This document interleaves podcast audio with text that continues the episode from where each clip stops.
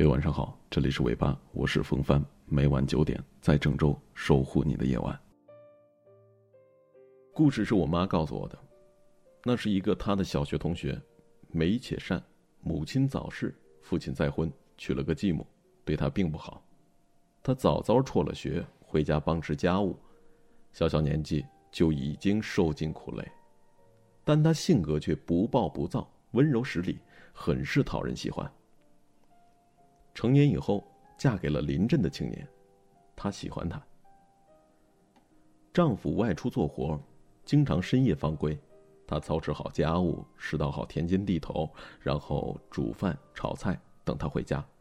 不论多晚，哪怕深夜十一二点，也不会开动，温在灶上，等丈夫到家一起吃。男人也深爱她。八十年代的青年男女，没有别的可以表达爱意。只有更勤快的工作，赚更多的钱。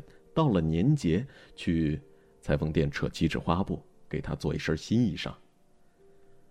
不久，女人怀孕了，两个人自然欢喜的不行，到处报喜，怀着各种美好愿望，等着孩子的出生。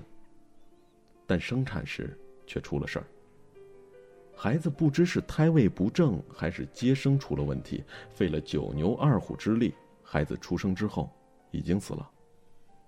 两人思前想后，觉得问题出在自己的房子风水上，说方位不正，朝向不好，不利子嗣。于是，怀第二次孕时，男人把女人送回位于深山老林中的娘家养胎，自己则回家继续干活。山村交通极其不便，从乡里进去得走十几里山路，再转十几里丛林小路才能到达。那里也没有通讯设备，如果有急事儿需要带个信儿，只有差人专门跑一趟。但他们管不了那么多，风水好，这是第一位。一回娘家，家人开始请神拜佛，日日烧香，特别是临近生产的时候，几次三番的请来巫师神婆，拿着刀，举着符，烧着火，在家里阴阴恻恻的弄了好几日。终于等到阵痛了，但和预想的不同，他们迎来的不是皆大欢喜，而是一个巨大的、惨绝人寰的悲剧。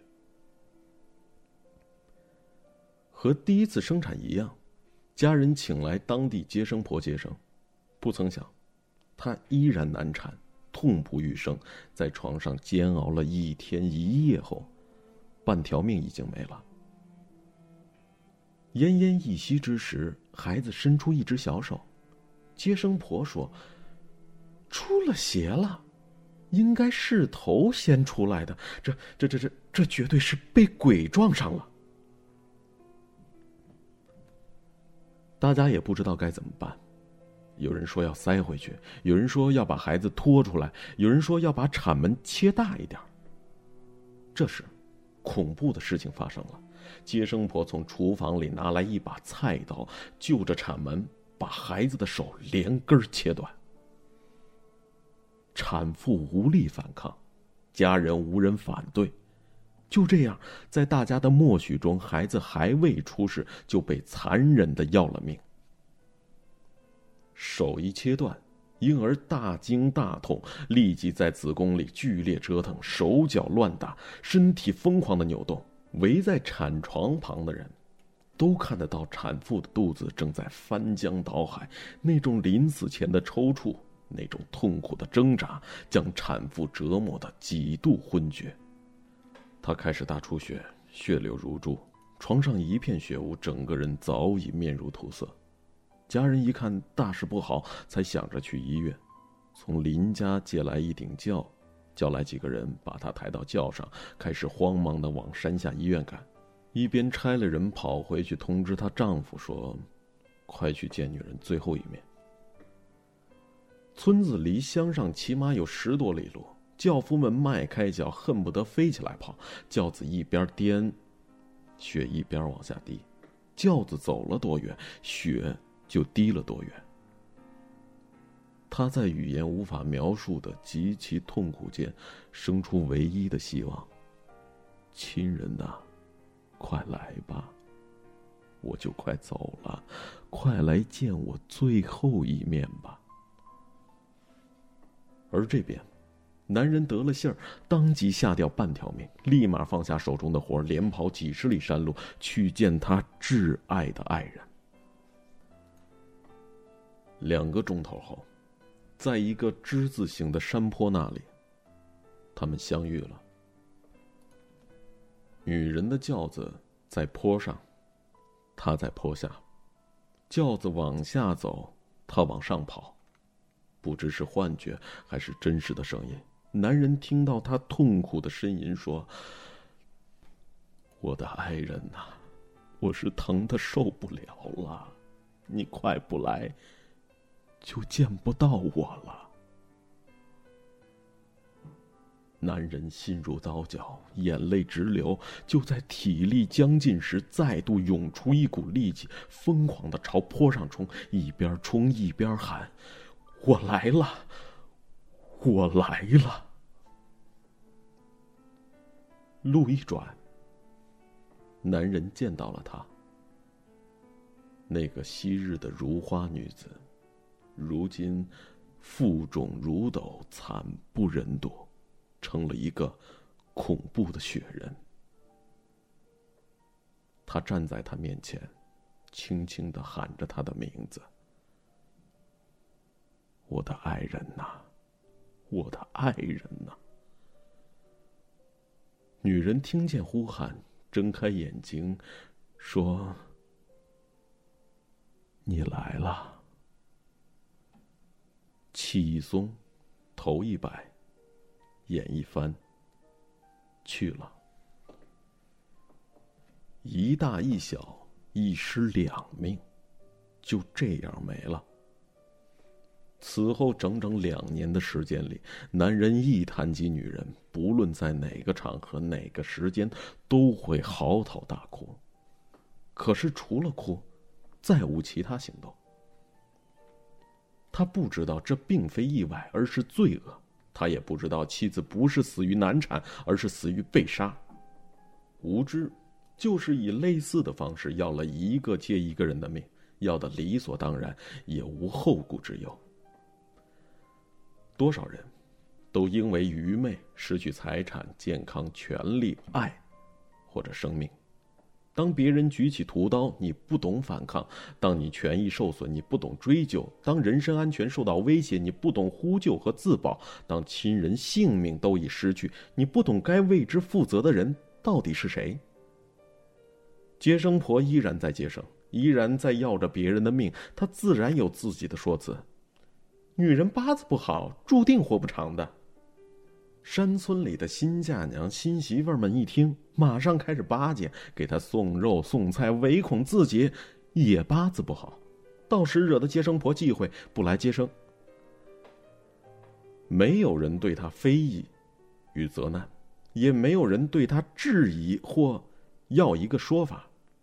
所有受害者家属们都在用余生的痛苦来为凶手的罪恶买单。他们专心致志的流着眼泪，向神灵与鬼怪祈求，希望被护佑，不被害。这就是无知者的现状。在这种愚昧中，一桩接一桩的悲剧还在发生。一九七二年，我的小舅舅半岁不到，因为感冒发了烧，外公请隔壁郎中来看病，郎中说，得打针。那么小、那么弱的孩子，被郎中连续注射两大针管药物，当时就浑身抽搐、眼睛翻白，入夜就死了。更为悲惨的是，就在同一天，被带到太公家去生活的两岁的小阿姨说肚子痛，不知怎的，午后也死了。姐弟二人，同一天离开人世。外婆那时不到三十岁，就遭受了人世间最绝望的痛苦。她抱着小舅舅的尸体，听着小阿姨的死讯，整个人木着，哭都哭不出声音。但面对如此噩耗，外公不仅没有一句问责，反而到处借钱还了郎中的医药费，至今都对他千感谢万感恩。因为无知，我们被害而不自知，我们会拱手交出自己的所有，任由他人剥削和屠戮。而在柔弱的、可怜的羔羊面前，恶当然无所不用其极，因为他的屠刀不会被制止，毒药不会发觉，獠牙不会被看到。而这些作恶者，在他时他地，自己也会成为受害者，也会受难，也会喊冤，也会叫天天不应，叫地地不灵。这就是一个互害社会。那如今。几十年一晃而过，信息越来越丰富，我们也越来越聪明。类似的悲剧已经不太可能再发生。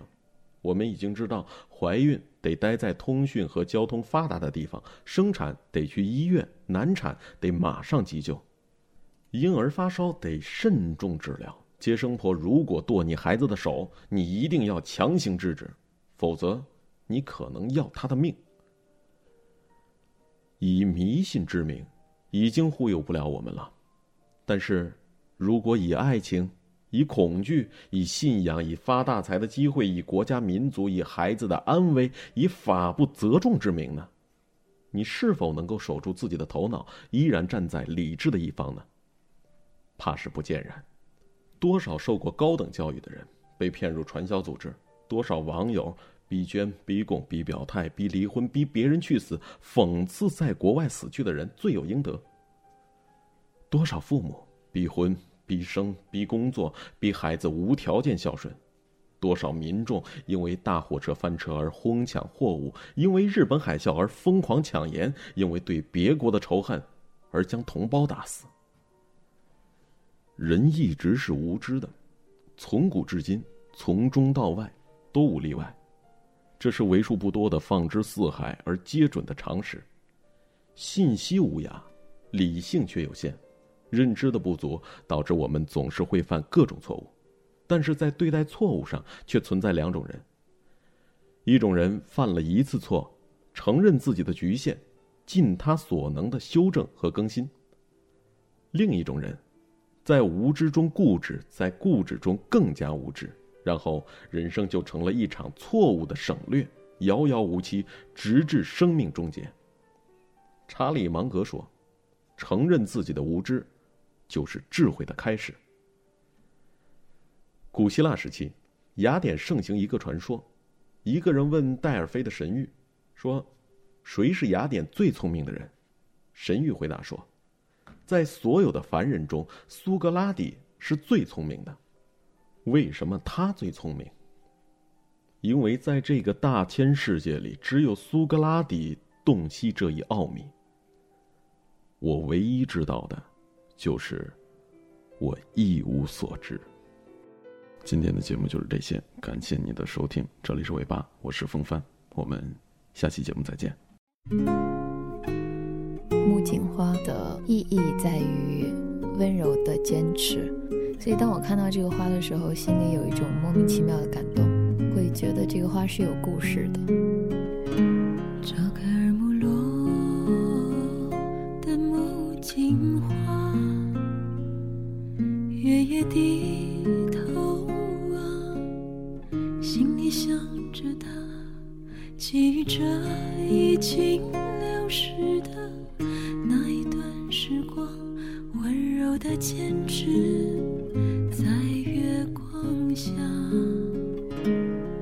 走在异乡，遇见了他，素颜又未改呀。沉默不多话，满天闪烁星光，都窥探着他。他相遇知己，化解了惆怅。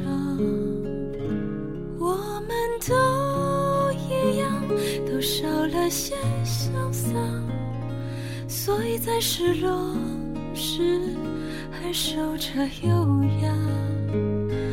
我们。都一样，都在原来地方，记着那